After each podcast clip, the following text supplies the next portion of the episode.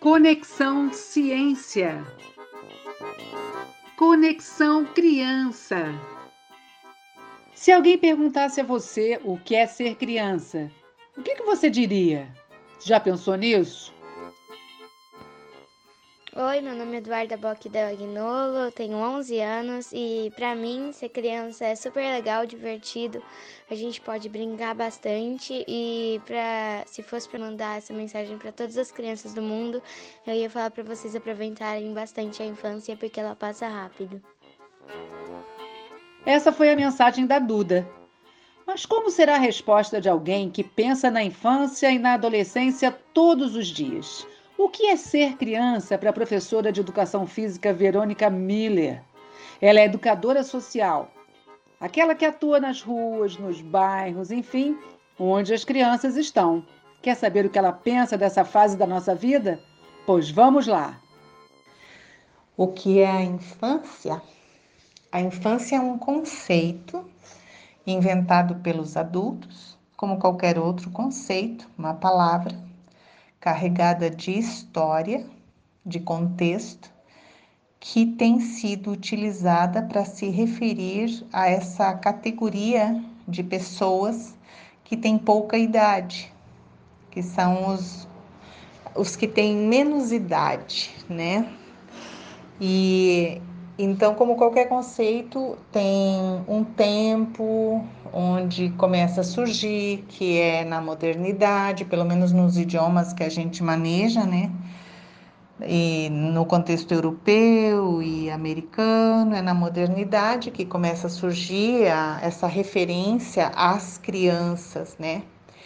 E mas vai mudando, vai mudando o, o valor das crianças em função do conceito que vai sendo utilizado, da vida que elas vão levando e, e o que e também os direitos, né, vão mudando. O que quer dizer infância, afinal, não é a mesma coisa para todas as crianças. O que é criança? Diz o poeta João dos Santos que a criança é o ser humano em estado de poesia. E eu tendo a acompanhá-lo nessa convicção. Mas se a gente for falar em termos mais científicos, assim, do jeito que a gente fala dentro da universidade, a criança é o ser concreto, se a infância é um conceito só, a infância não se pode pegar, né? A criança a gente pode tocar, é o ser material que está entre nós, um ser concreto. E essa criança, nós entendemos que tem características ontológicas essenciais dela, né? Que faz com que a gente possa dizer que um ser humano que a gente vê lá na China é uma criança, o que eu vejo no Rio Grande do Sul é uma criança, o que eu vejo no Paraná é uma criança. Há algo em comum entre as crianças, mas há também entre todas as crianças as suas singularidades.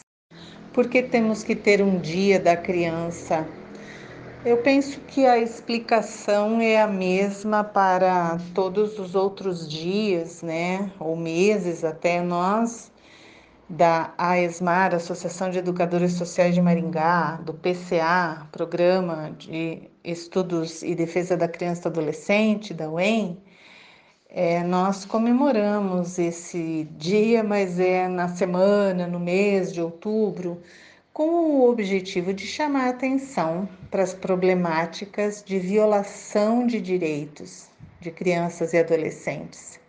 São muitas as violações e, e essa geração não consegue lutar por si mesma, ela, ela necessita do mundo adulto para ter os seus direitos garantidos.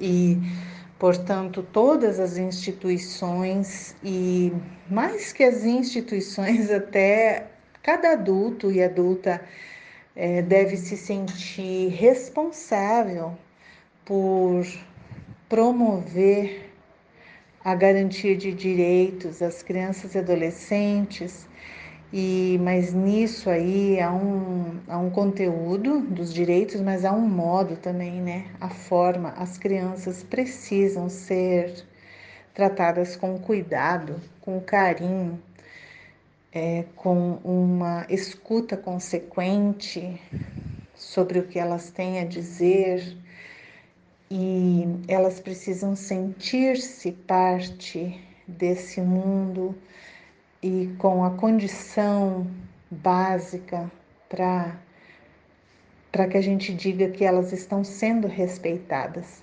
E como isso não acontece, é muito comum a violação dos direitos das crianças e adolescentes. É por isso que a gente comemora esse dia. E nós, no caso, realizamos há quase 20 anos a Semana da Criança Cidadã, é, ininterruptamente na UEM, sempre com o objetivo de estudar mais, de escutar mais, de elaborar, reelaborar caminhos, direções, novos conceitos, novos entendimentos para para práticas muito mais qualificadas com crianças e adolescentes.